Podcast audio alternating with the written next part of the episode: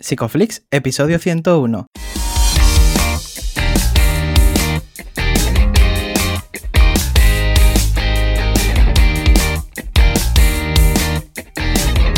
Bienvenidos a Psicoflix, un espacio de psicólogos para psicólogos, un podcast donde entre todos buscamos ser cada vez mejores profesionales de la psicología. Aquí hablamos de todas las estrategias, técnicas y noticias de la psicología contemporánea, pero siempre con la evidencia científica que nos gusta defender. Hoy estamos grabando el episodio del 18 de marzo y estamos emitiendo nuestro episodio número 101, en el que vamos a hablar de adicciones. Pero antes, recordaros que en psicoflix.com podéis registraros de manera gratuita y estar al día de todas nuestras novedades. Bienvenidos al podcast, yo soy Ye, muchas gracias por estar aquí con nosotros, ya hemos cumplido 100 programas y bueno, estoy muy contento de poder compartirlo con Darío. ¿Qué tal, Darío? ¿Qué tal? Pues, ¿no tienes tú como muy condicionado el 101 a los dálmatas? Sí. Solo veo dálmatas cada que escucho ese número. Bueno, hoy aparte de hacer el tonto como siempre, tenemos un tema eh, muy interesante. ¿Sabes que una de las primeras cosas que vi después de, hacer el máster fue adicciones. Estuve en un centro de, adicciones eh, echando una mano y tal. Y, la verdad que me gustó bastante. Y hoy lo, retomamos, pero antes vamos a ir dando un poquito de hype a la gente. Mm, con. Bueno, que vamos a, traer a Ramón Nogueras a un webinar. ¿Cuándo? Pues mira, lo teníamos claro hasta que lo dejamos de tener.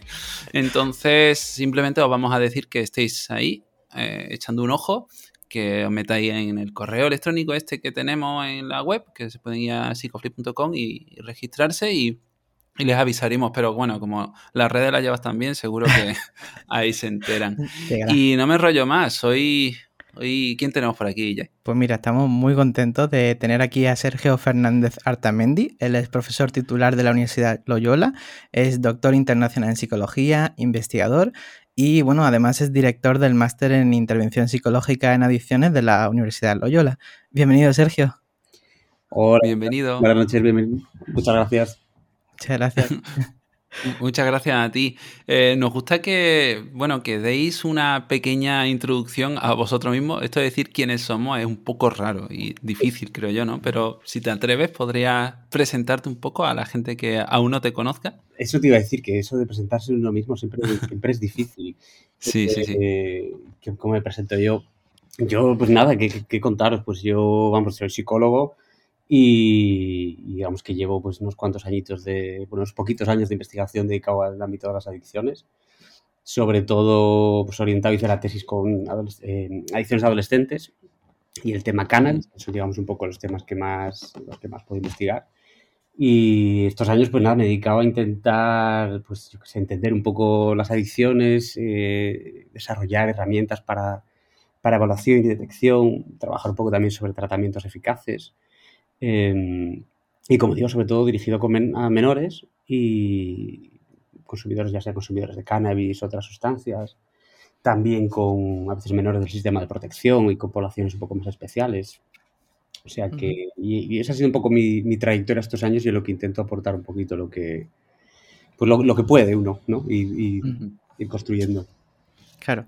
No, además, un tema que, que bueno, que, que, mola mucho, ¿no? Además, nos han mandado un montón de preguntas por las redes, pero siempre a mí me gusta, antes de empezar el episodio, que, que me gustaría que nos cuentes un poco, ¿no? ¿Cómo surge tu interés por este campo de la psicología?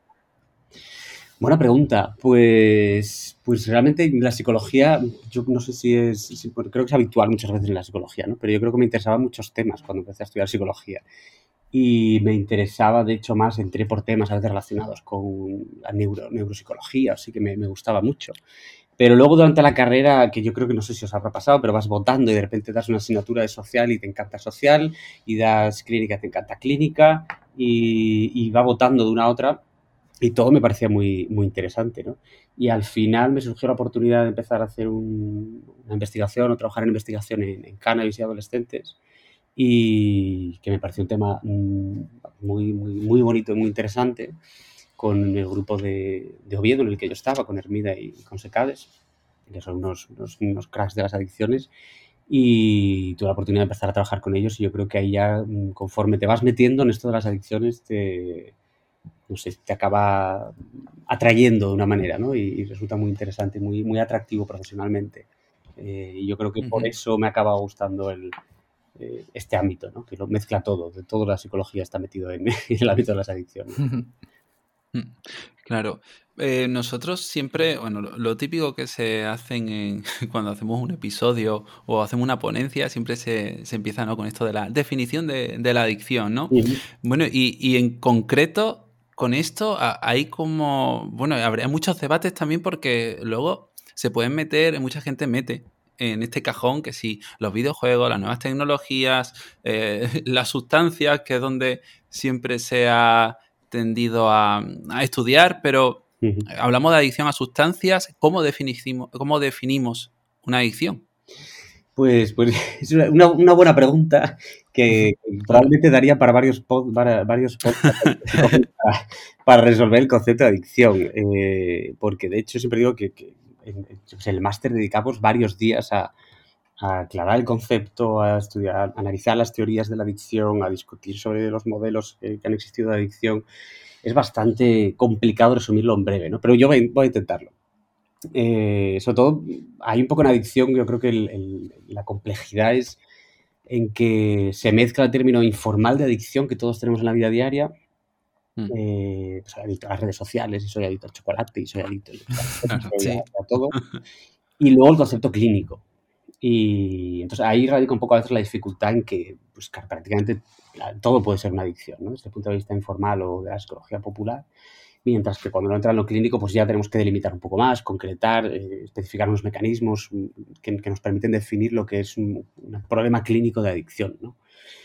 Y en ese ámbito ahora mismo, pues el modelo más, más, más mayoritario, que es digamos la comprensión un poco de la adicción como desde la perspectiva biopsicosocial, y que intenta entender que la, conducta adictiva mm, al final tiene una serie de, elementos que lo definen, pero podríamos decir que los centrales serían que, suele ser una conducta de carácter compulsivo, que normalmente además tendemos a pensar que el modelo tradicional son las, las sustancias, ¿no? con lo cual sería una autoadministración eh, compulsiva de una sustancia, aunque también ahí entraría el juego, hoy día lo metemos también como adicción, eh, con lo cual sería pues, el juego de una manera compulsiva. Eh, normalmente la repetición de una conducta que reforzante para el individuo, que puede ser pues, el consumo de sustancias, puede ser el juego, Luego se suele sumar también una cierta pérdida de control de la conducta, ¿no? que, termina, digamos, superando un poco las capacidades de regulación del propio individuo. Puede ser una pérdida de control de la propia conducta, que se hace más de lo que se quiere, o a veces una pérdida de control subjetiva eh, de esa conducta. ¿no? Y esos elementos podrían definir un poco lo que, lo que supone una adicción y luego otros elementos como que también es una conducta que si se deja de hacer aparece el fenómeno de la abstinencia, los síntomas de abstinencia y ese malestar psicológico asociado. La tolerancia también, ¿no? Cuanto más se hace eh, la conducta, la mm. capacidad reforzante va disminuyendo, ¿no? entonces hay que hacerla más para obtener el mismo placer o bien obtener menos placer haciendo la, misma, ¿no? Y mm. Mm, poder añadir alguna más, podemos hablar de las consecuencias negativas que tiene para el individuo en el ámbito eh, biopsicosocial, de, impacto más puramente clínico, de eh, problemas familiares, problemas laborales, problemas económicos y a menudo eh, también algo que es muy característico que es que, la vida del individuo se termina reduciendo de una manera muy... se termina delimitando mucho a, la conducta en sí, ¿no? Perdiendo, dejando de lado otras cosas, otras actividades, otras aficiones, ¿no? desde el punto de vista operante al final se convierte en un reforzador muy principal para, el individuo. Eso de alguna manera, esa, esa, construcción, creo que podría definir de forma muy breve lo que, lo que podría ser una adicción. Sí, mm. sí, ha quedado claro, pero... Sí, sí. sí.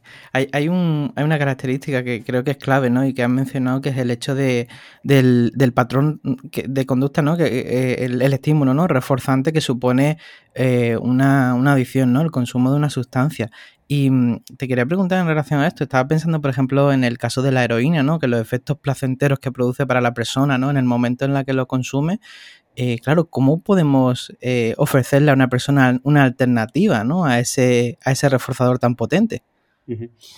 Claro, buena pregunta. En el, en el caso de, Claro, hay adicciones dentro de esa perspectiva biopsicosocial, adicciones con un fuerte componente fisiológico, como es el caso de la heroína. Em, y también hay que entender que, claro, la adicción mm, es una conducta que multicausal, un poco como, todo en psicología, ¿no?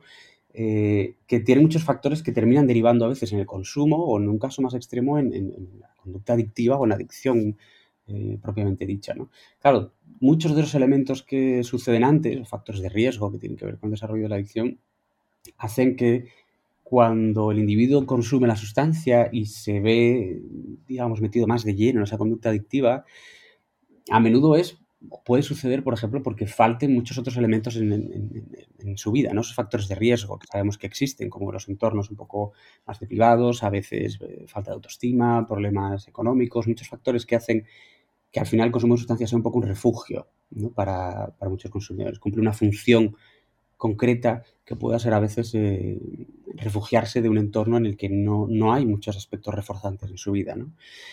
Entonces, claro, efectivamente, cuando uno se encuentra ya con la situación de esa persona que ya está consumiendo heroína y que además tiene un comporte fisiológico de enganche importante, y además su contexto eh, puede ser bastante aversivo y escasamente reforzante, y además esto puede ser una cadena de bastante tiempo, de deterioro en muchos ámbitos, claro, salir de ahí mm, es un reto difícil. Hay que, hay que hacer un trabajo muy duro y la gente que, está más metida en la clínica en este tipo de casos sabe lo duro que son esos, trabajos, ¿no? De, intentar trabajar no solo con la conducta de consumo de sustancias, que es lo prioritario, es decir, la perspectiva en adicciones no es trabajar solo con el consumo de sustancias, ¿no? sino con todo el contexto. Intentar mm. que, encuentre un trabajo, que se integre en el contexto laboral, que mejore sus habilidades sociales, que eh, se mejore otros aspectos de su salud mental, ¿no? De forma que el consumo deje de ser esa única salida o esa salida tan fuerte eh, que al individuo no, le cueste mucho dejar, ¿no? Y el caso de la heroína, que además hay una dependencia fisiológica fuerte, pues a menudo lo que hay que hacer son eh, terapias sustitutivas, ¿no? Como es el caso de la metadona, que permita sacar, por ejemplo, al individuo de los subidones y bajones de la heroína y que la metadona, pues con una liberación más lenta, permite que por lo menos la persona pueda mm, manejarse un poco en su vida, en su vida diaria, ¿no? Y ahí en ese caso me, interesante la pregunta porque son muy, muy, muy, muy guapos los recursos que se han ido construyendo en los últimos años de reducción de daños, las, los entornos de consumo controlado que permiten que precisamente se haga este proceso de sustitución de, del opiáceo, que se les dé jeringuillas limpias y se eviten enfermedades, y mientras tanto se les dé apoyo y soporte de orientación para inserción laboral, para todo tipo de apoyo sanitario. Y esta es una salida bastante que funciona ¿no? dentro de como parte del proceso. Mm, esto es muy interesante y, ahora después te preguntaré sobre bueno, el trabajo interdisciplinar. Em, antes, bueno, estabas diciendo, ¿no?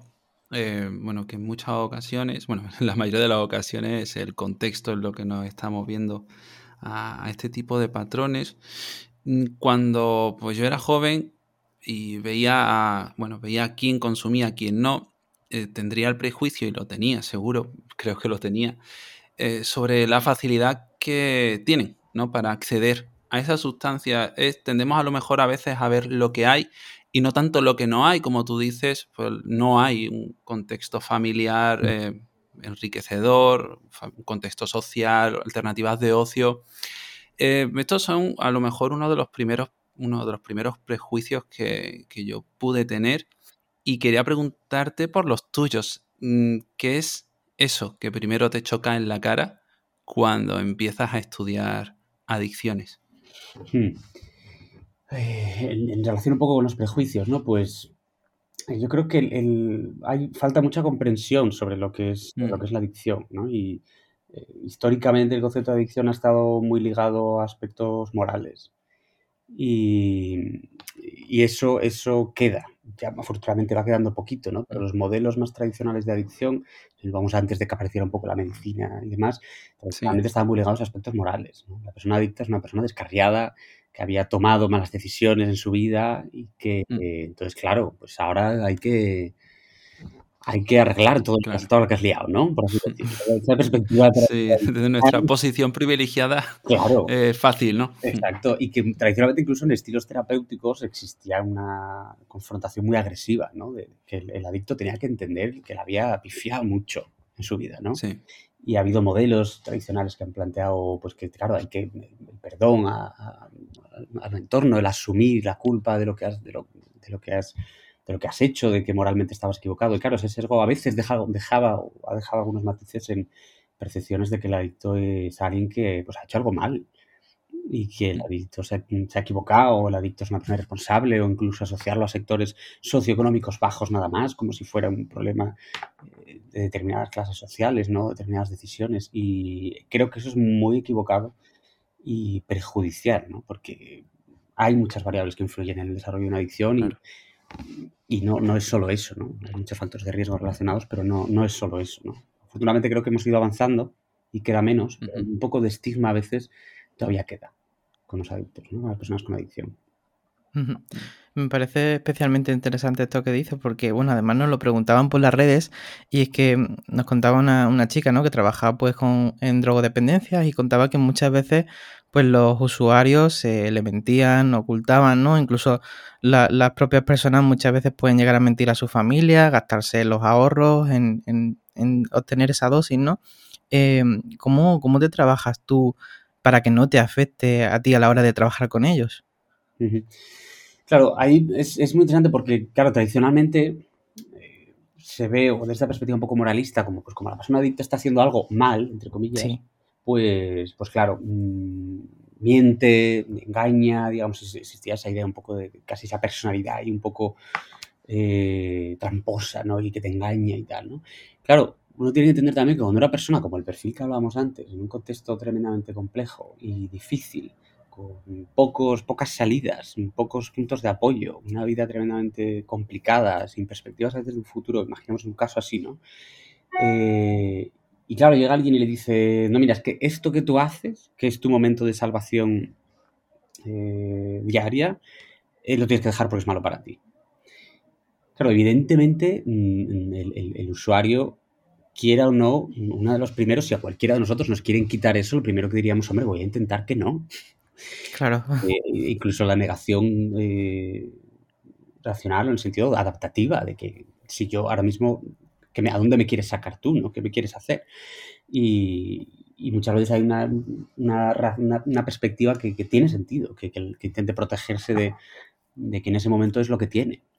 Y efectivamente, pues claro, puede mentir, puede engañar porque además a veces la vergüenza, en el juego, por ejemplo, es muy típico, ¿no? El, reconocer, como voy a reconocer yo ahora ante el mundo la que he liado y que debo no sé cuántos miles de euros cuando no lo sabe nadie y cuando yo he sido tan tonto de meterme hasta aquí y estaba viéndolo y sigo aquí y cómo voy a reconocer esto. Claro, esa culpa, esa vergüenza, esas cosas cuesta sacarlas adelante, ¿no? Entonces, eh, el enfoque en adicciones siempre es muy de primeras, muy motivacional. Eh, tener en cuenta que no hay que juzgar al, a la persona con adicción, que hay que entender sus circunstancias y a partir de ahí el trabajo, pues que esta compañera que, que escribe seguramente conoce muy bien, cómo, cómo hay que ganarse respetando las circunstancias que ha tenido e intentar motivar a la persona. Y ahí la entrevista motivacional ofrece algunas herramientas para intentar superar eso, ¿no? intentar, mm, más que convencer a, la persona, intentar ayudarle a que esa persona se convenza de que, de que, puede salir adelante, ¿no? Y de que tiene que mm. dejar de consumir de alguna manera. Pero vamos, es una tarea fácil en, en absoluto. claro que es muy complicado. Al final eres un hombre orquesta en todo eso, ¿no? Porque mientras validas, a la vez intentas no culpabilizar y a la vez también castigas la conducta de consumo, pero a la vez también tienes que estar reforzando las conductas alternativas. ¿Cómo hacer todo eso y a la vez establecer los objetivos? Eh, estos objetivos también se establecen en esas primeras consultas, empezando por la evaluación. ¿Cómo, lo hace desde el principio? ¿Cómo es? Claro, cada caso será único y también dependerá de, si vienen, eh, bueno, en parte obligados o no. Entonces, mm, me interesa saber un poco esas primeras situaciones, cómo, cómo las percibes, cómo las trabajas. Claro, efectivamente, una de las, mm, de las dificultades, dentro un poco de lo que planteabas antes, ¿no? Una de las características más, más diferenciales, por así decirlo, de, los pacientes con adicción es que a menudo estás trabajando con un, con un cliente, un usuario que, que, a lo mejor no quiere hacer lo que, mm. lo que tú consideras que puede tener que hacer. ¿no? En psicología no, no siempre pasa. O el cliente llega y te dice, oye, yo es que me encuentro mal, ¿qué hago? en adicciones a veces te encuentras, sobre todo menores, por ejemplo, diciendo es que yo no tengo ningún problema y no pienso hacer nada. Y entonces hay que empezar por ahí, efectivamente, ver, qué pasa ahí, si efectivamente hay un problema, si no lo hay, ¿no? Y ya pasamos a esa evaluación de ver si existe realmente un problema, si estamos hablando de un patrón como el que hablábamos antes, de, de un patrón adictivo realmente grave, en qué ámbitos, ¿no? Eh, hay herramientas ahí como el índice de gravedad de la adicción, que lo que hace es intentar, una especie de entrevista semi-estructurada para intentar repasar todas las áreas vitales del, de, esta persona y ver qué área está más afectado y ver por dónde puedo empezar yo. Que probablemente desde la perspectiva motivacional siempre se dice que hay que intentar trabajar primero con las cosas que interesan al propio usuario. Mm, de manera que si esta persona no quiere dejar de consumir en ese momento, obviamente hay que tener en cuenta los riesgos para la salud, si, si efectivamente se puede asumir eso, o sea que, por ejemplo, es un caso que hay que pasar a desintoxicación sí o sí. Pero si a lo mejor esta persona quiere un poco de, en el caso de menores, ¿no? Pues tiene una presión familiar tremenda y la situación en casa es insoportable, el menor muy probablemente quiera quitarse a sus padres de encima, aunque no quiera dejar de fumar porras, ¿no? Bueno, pues si yo puedo ir ayudándole con eso, voy ganando pasos por lo menos, voy moviéndome hacia adelante en cosas que el menor puede querer y ahí poco a poco iremos teniendo oportunidades de hablar y discutir sobre qué cosas influyen en esa situación y, si logramos mejorar la situación con la familia, pues también dentro de, esa perspectiva probablemente el consumo empiece a perder valor reforzante, ¿no? siguiendo un poco lo que decíamos antes. Entonces, efectivamente no es fácil porque los objetivos, una negociación como siempre, con una negociación en este caso muy importante con los usuarios de qué es lo que ellos quieren y probablemente haya que ir replanteándoselos a menudo. Eh, también porque existen las caídas, las recaídas. Mm, es habitual en adicciones también que haya, pues ponemos perfiles a veces que tienen muchos saltos, ¿no? De, menores también, pues un fin de semana de repente pues la lían parda, ¿no? Y, entonces la semana siguiente tus objetivos ya son otros, que es arreglar la que se dio la semana pasada, ¿no? Y entonces, claro, hay que, hay que ser flexible con los objetivos, no perder nunca de vista el objetivo final, los objetivos finales macro, pero ir trabajando en pequeños objetivos eh, con estos usuarios es fundamental, ¿no? adaptándose precisamente a, la mitad entre lo que ellos quieren y lo que tú sabes o consideras que tienes, tienen también que alcanzar. ¿no? Una dura tarea, sí. Estaba pensando en algo que has comentado antes, porque estábamos hablando del, clima, ¿no? Del contexto que existe muchas veces antiguamente eh, era un contexto, pues quizás más paternalista, ¿no? Más moralista en, en, torno a, a, la hora de comprender las adicciones. Y mm, te quería preguntar también por esto, ¿no? Porque muchas veces la prevención se hace desde el miedo. Entonces, eh, ¿cómo tendrían que ser los mensajes realmente para que sean efectivos desde las instituciones, por ejemplo, para generar un cambio quizá o, prevenir realmente? Es muy interesante porque además la prevención me parece, ya, en, la, en, psicología en general, ¿no? pero en adicciones parece una, una, área preciosa de, trabajo, que además es una de las cosas yo creo más puramente psicológicas, que es intentar predecir una conducta y, prevenirla, ¿no? Y efectivamente la prevención es, es, muy complicada. Eh, es un trabajo muy bonito, pero técnicamente muy complicado. Una prevención efectiva no es, no es tarea fácil y, requiere muchas veces de pautas muy estructuradas y de programas muy estructurados, prevención basada en la evidencia. Y mm, ahí lo que planteas, por ejemplo, ¿no? de las campañas o el efecto que puede tener determinadas campañas informativas, sabemos que la información por sí sola tampoco es mm, muy preventiva. Normalmente hay que acompañar a cosas. Puede servir en ciertas cosas, en ciertos aspectos, para que por lo menos la gente conozca determinadas cosas que son fundamentales, ¿no? Pues en tabaco, por ejemplo, hoy día nadie niega que el tabaco es perjudicial para la salud. Pero esto se ha logrado en base a mensajitos sencillos durante años, pero hace 30 años esto era una discusión pues es una discusión relativa. Y hace 50 la discusión era, era, era no, no, que va a ser malo el tabaco. Claro, se fumaba en las universidades, de hecho. Claro, las universidades, los médicos hacían anuncios eh, y bueno, una discusión de que bueno, tampoco era tan malo y que bueno, entonces, ¿cómo se ha cambiado de aquello a esto? Pues en base a un, a una estrategia de, de insistencia, mensajes sencillos de que, que, no, que no y que no, que el tabaco no es saludable, ¿no? Entonces ahí es donde es importante que, que esos mensajes sí, sí, existan, para que podamos tener, al menos desde la perspectiva de la comunidad en la que vivimos, unos mensajes claros de qué cosas deben pasar y no. Ahora, eso no va a lograr. La gente me dice, es que el mensaje de la cajetilla de tabaco a mí no me deja hacer dejar de fumar. Digo, hombre, si lo hiciera, ya nos jubilamos los psicólogos. Si pones un en el, paquete de tabaco lo dejas. Pero probablemente favorece esa primera fase que hablábamos antes, de que hoy es raro que, que haya un fumador que no sea consciente de que fumar es malo y que probablemente tenga que dejar de fumar. Hace años eso no era así, ¿no? Entonces, por lo menos un pasito, un primer pasito nos quita de discusión, ¿no? Y, y ahí esos mensajes, por eso es importante que, que, existan y que se mantenga la, informa y la información adecuada, pero claro, la prevención es, es, otra cosa, ¿no? Es una estrategia mucho más elaborada, mucho más técnica, mucho más exhaustiva, muy profesionalizada y ahí sí, sabemos que la prevención es tremendamente eficaz. Es una mm. estrategia que funciona muy bien si se hace bien, claro. Es la. Claro. Pues precisamente sobre esto quería preguntarte, porque teniendo en cuenta cómo, bueno, cómo, cómo son las dinámicas hoy en día y cómo funciona todo esto de los influencers, el contenido a través de YouTube, Twitch y, demás, redes sociales, eh, ¿se puede hacer algo? ¿Es útil? Bueno, todo puede ser útil en función del contexto. Entonces, ¿cómo se te ocurre? Y no sé si hay ya campañas que tengan en cuenta a estos influencers. Puede ser que sí. La verdad que no me, no me consta, ¿eh? no tengo yo así idea de mm. que se esté haciendo ninguna campaña. Probablemente hay muchas veces las, instituciones van a pasar más lento.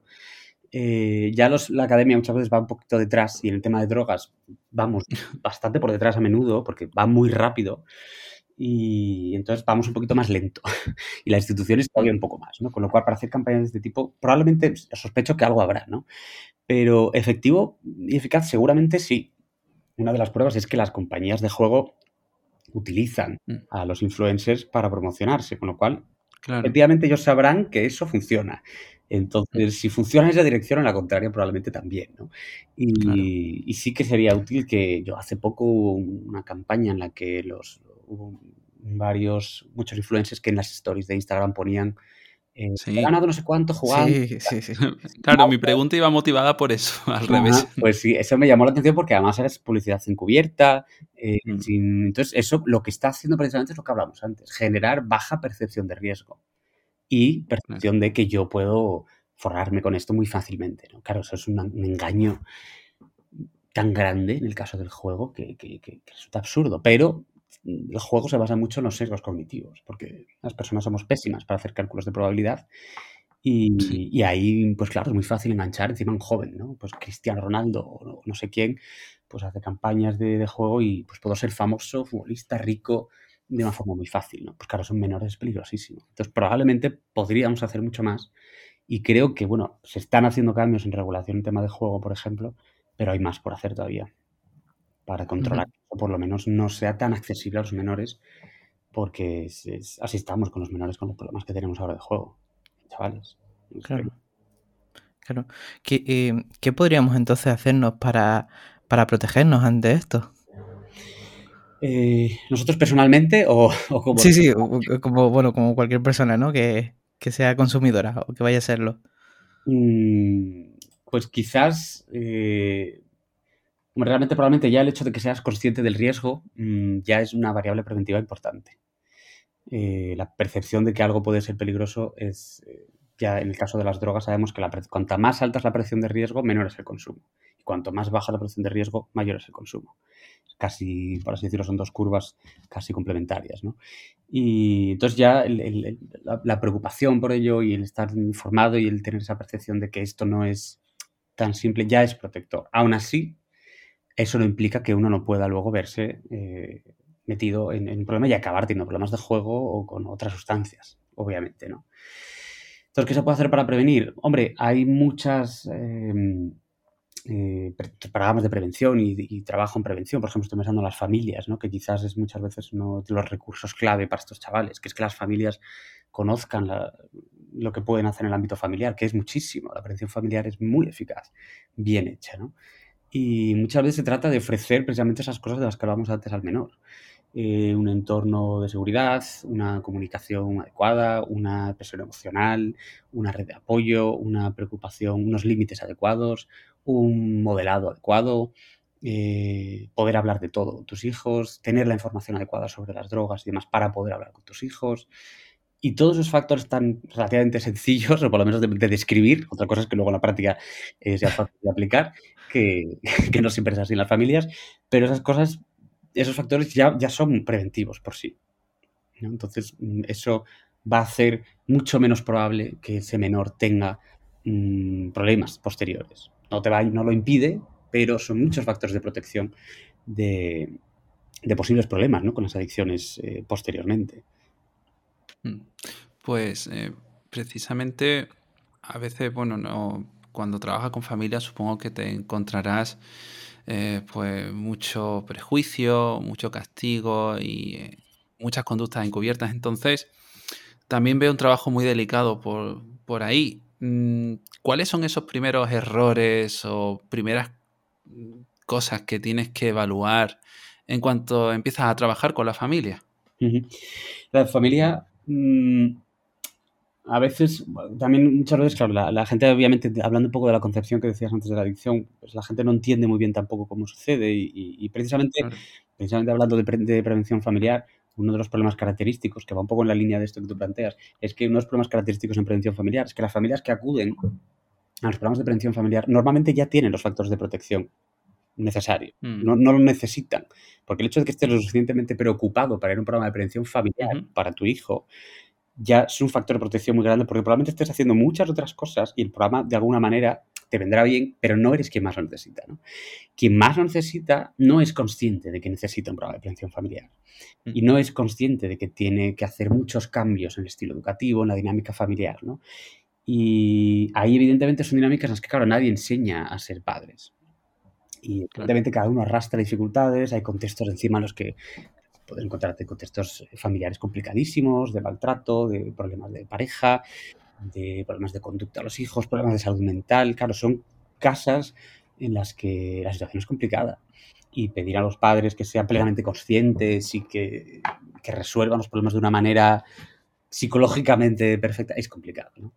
Y entonces la, llegada a estos recursos, lo primero es entender que los padres tienen que asumir una buena parte de, la mitad del tratamiento y de la intervención con menores es de los padres, porque son los principales administradores de, eh, de, reforzadores, de castigos, de normas, de modelado de los menores.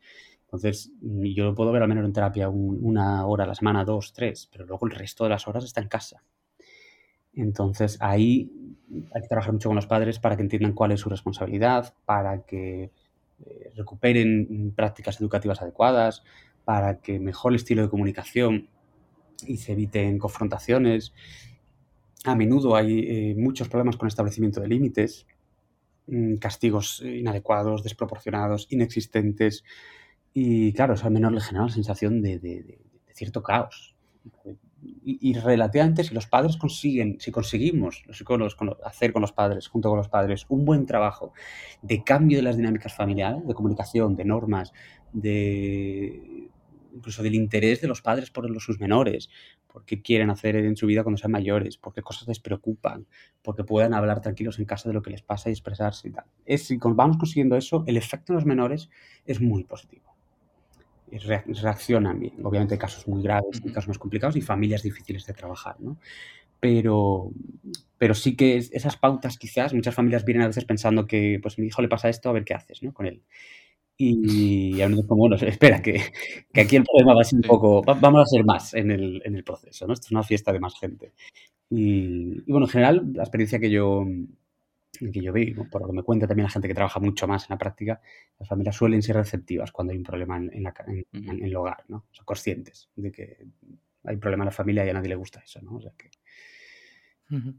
es, curioso, ¿no? Porque también incluso eh, hablamos de la familia, ¿no? Pero incluso el trabajo puede ser un, un, eh, un, sitio, ¿no? Donde se dispensan contingencias. Recuerdo, no sé si creo que era un programa de Metadona, ¿no? Que, que usaba el propio salario como un reforzador contingente a la abstinencia. No sé cómo ve este tipo de estrategias. Mm. Eh, pues fíjate que justo en, la tesis doctoral lo que yo apliqué fue un programa de reforzamiento comunitario para adolescentes al que añadíamos un, elemento, un complemento de manejo de contingencias, que es algo que hemos investigado mucho desde el grupo de, de conductas adictivas de Oviedo y varios compañeros han hecho tesis en ese ámbito. Y porque el manejo de contingencias sabemos que funciona muy bien en adicciones, es muy claro, claro. Añade, no, no, como elemento solo, aislado, sino que añadir un elemento de manejo de contingencias a los programas de tratamiento es, funciona, incrementa la eficacia de una manera significativa. Em, claro, ahí cuando digo manejo de contingencias me refiero a agendas estructuradas de reforzamientos, adecuadamente diseñadas y pautadas, con unos reforzadores bien elegidos, eh, que sean reforzantes para el propio usuario, mm, que tengan una finalidad de integración comunitaria, es decir, que no vale dar dinero, no vale dar cualquier cosa, por supuesto, no vale dar mm, la droga en sí, nada de eso.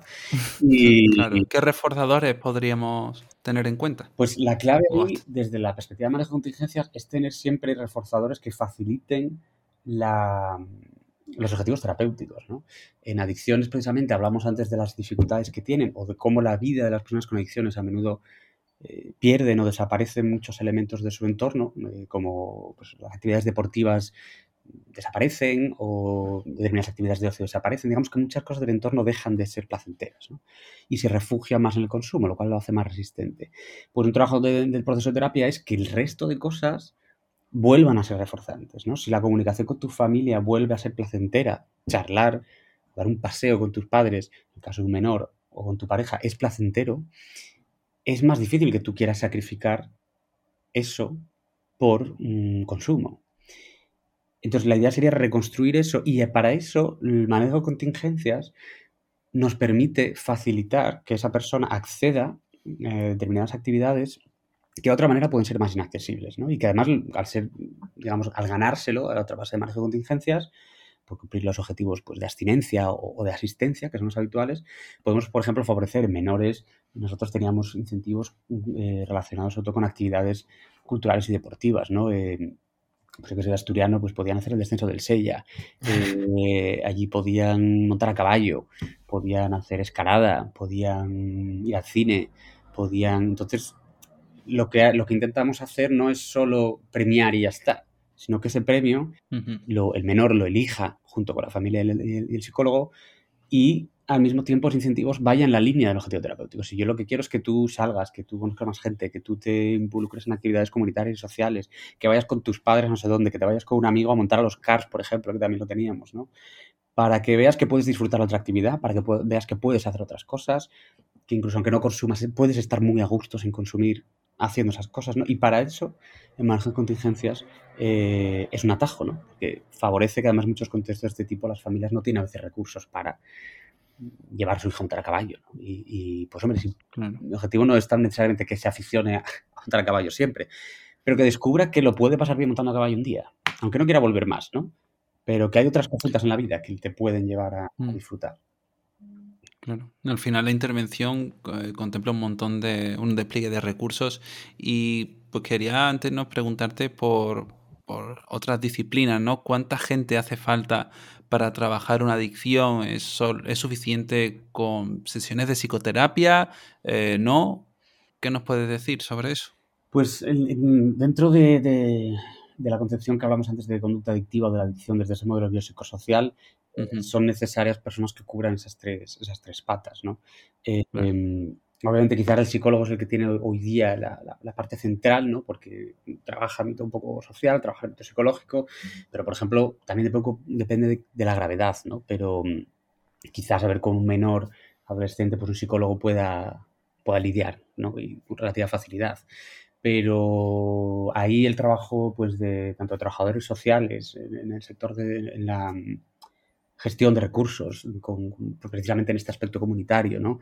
Eh, o de problemas con el centro escolar o con otro tipo, educadores sociales. En muchos centros el educador social eh, y el educador de calle es el que está ahí día a día con los chavales, mm, por ejemplo, en, los sistemas de, en el sistema de protección, los menores están día a día con educadores en, un piso, ¿no?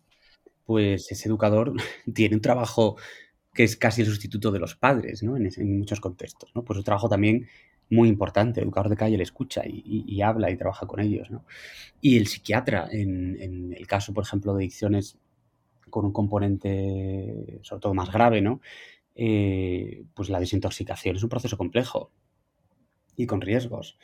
Y a menudo antes de empezar a hacer nada, en los contextos de mayor gravedad, hospitalaria y demás, hay que pasar un proceso de, desintoxicación que no es fácil y que requiere una atención médica importante, ¿no? Y los psiquiatras también trabajan en algunos aspectos de, intervención temprana y entonces bueno, ahí hay, una integración, integración que es muy importante de, esos, igual me dejo un profesional más, ¿no? Pero eh, en esos ámbitos, ya sea unos u otros, es un poco necesaria esa integración. Si tienes una comunidad terapéutica, por ejemplo, pues tienes que tener eh, todo este tipo de profesionales, ¿no?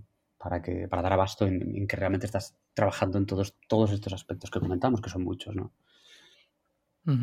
Hablaba de, la recuperación, ¿no? Y, nos preguntaban por las redes si ¿cuándo, por ejemplo, podemos considerar que un caso es intratable o solamente con la forma y, la cantidad de recaídas ya eso nos lo indica.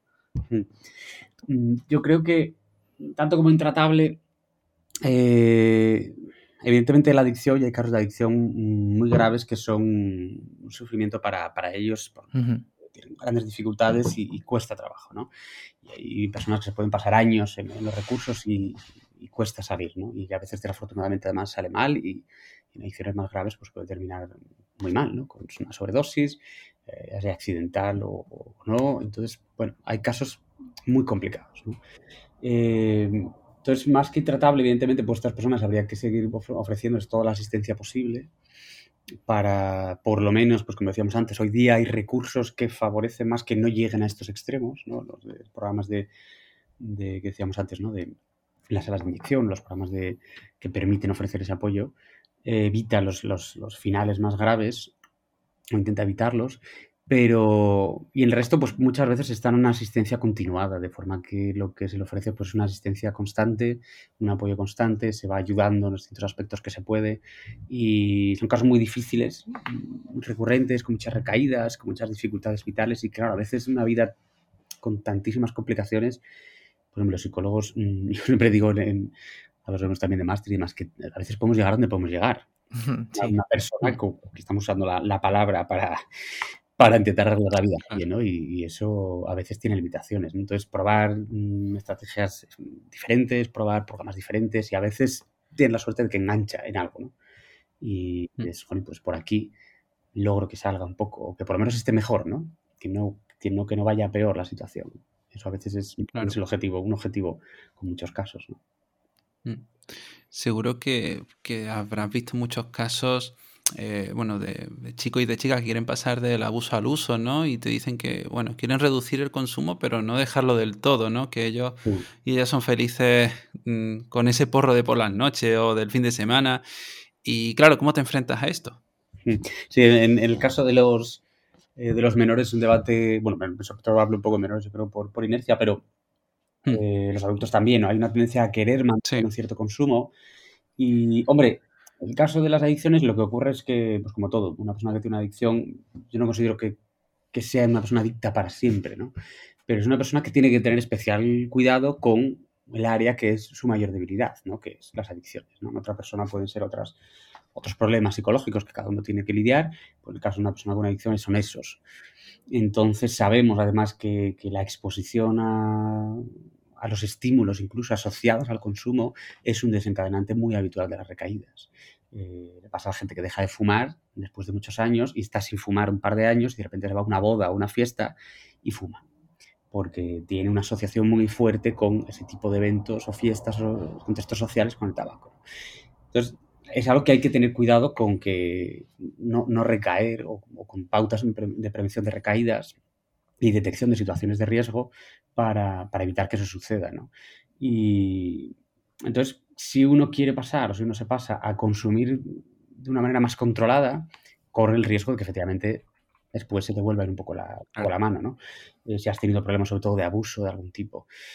Hay evidentemente problemas también que como la sociedad actual también hay determinadas cosas como el alcohol, que como suelo decir es la única droga por la que te preguntan en el caso de que no la consumas. Sí y nadie te dice por qué, por qué fumas, pero todo el mundo te dice si no bebes que por qué no bebes. Y, entonces, claro, es muy difícil y para un menor, donde además sabemos que la conducta de consumo de alcohol, mm, desafortunadamente, supongo, es una conducta casi un poco normativa, en el sentido de que es muy habitual en los menores y a veces casi un patrón ya cultural, pues claro, mm. es muy difícil trabajar, luchar con eso, ¿no? Y, precisamente en línea con lo que hablamos antes con el tema del juego con estas cosas. No, si no hay una predicción de problema, a los psicólogos nos lo hace todavía más difícil. Si no hay una, si, decías tú antes, ¿no? Si es tan accesible eh, el alcohol a los menores, ostras, pues es que yo, ¿qué, hago yo desde, desde, mi, desde mi tratamiento? Si es que el alcohol está ahí, la policía del alcohol está ahí, es barato, es accesible, eh, hay ciudades que ponen botellódromos, ostras, pues que tengo muy difícil para luchar con eso. Entonces, hombre, no hay que dejar de trabajar siempre con los objetivos que podamos, todo lo que podamos hacer siempre será bueno, ¿no? Siempre irá en la buena dirección. Si consume menos, fenomenal. Que nosotros tengamos como objetivo nuestro quizás apuntar a, otra situación, ¿no? o de menos consumo o de no consumo, eh, por lo menos si nos quedamos por el camino y hay un consumo más moderado, pues bien, vale, estupendo, no hay que esperarse tampoco, ¿no?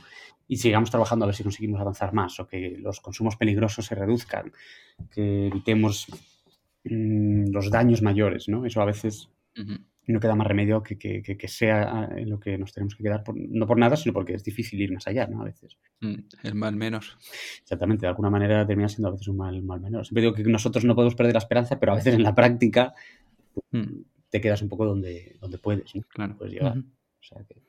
Claro, qué bueno. No, me, gusta mucho porque además estamos llegando casi al final del episodio y es un mensaje muy potente también para, para todas las personas que están trabajando con, adicciones. Y, sí que me gustaría preguntarte, eh, Sergio, si alguien te quisiera encontrar en algún sitio, sé que estás dando, eres director del máster, ¿no? En, la universidad, ¿dónde te podrían localizar? Pues para localizarme, efectivamente, la Universidad Loyola es donde puedo estar. Y, y sobre todo, pues yo qué sé, en, el mail mismamente, pues para cualquier cosa, mm, yo qué sé, la gente que quiera que información o, preguntar por alguna otra cosa o, recursos, pues, pues hoy siempre estoy disponible ahí en el email, que yo no sé si lo tenéis vosotros por ahí, pero bueno, es, el sfernández, sfernández.uloyola.es por lo menos ahí también en Twitter intento estar y no sé, hacer mis, pinitos de divulgación, no, no, de momento no sé hacer divulgación, pero, pero por lo menos en Twitter también, en ese también, pues por ahí intento colgar a veces recursos y sobre todo cosas de formación para, profesionales, todo lo que puedo. Pues lo pondremos en, en la web para que te puedan buscar y te agradecemos mucho este rato, Sergio. Pues muchísimas gracias a vosotros por, la invitación. Ha muy, muy interesante charlar con vosotros y espero que, pues, que a la gente les sirva también un poco para, yo qué sé, pues al que no conozca la adicción para conocer un poco más y a los que trabajan en ello para, para, animarles a que sigan, a que sigan en ello, ¿no? Que, no es un trabajo fácil y que, bueno, que está muy bien que, sí. que sigamos en ello. Seguro que sí, muchas gracias. Y enhorabuena por vuestros 100 programas y... Muchas gracias. Feliz por pescar a, Ramón Nogueras también para. ya estaré pendiente. Muchísimas gracias. Y, bueno, muchas gracias también a todos vosotros que estáis aquí, que habéis estado con nosotros en los 100 primeros programas. Ya vamos para, para el camino de 200. Y nada, si os ha gustado, suscribiros a todas las plataformas de audio donde nos escuchéis.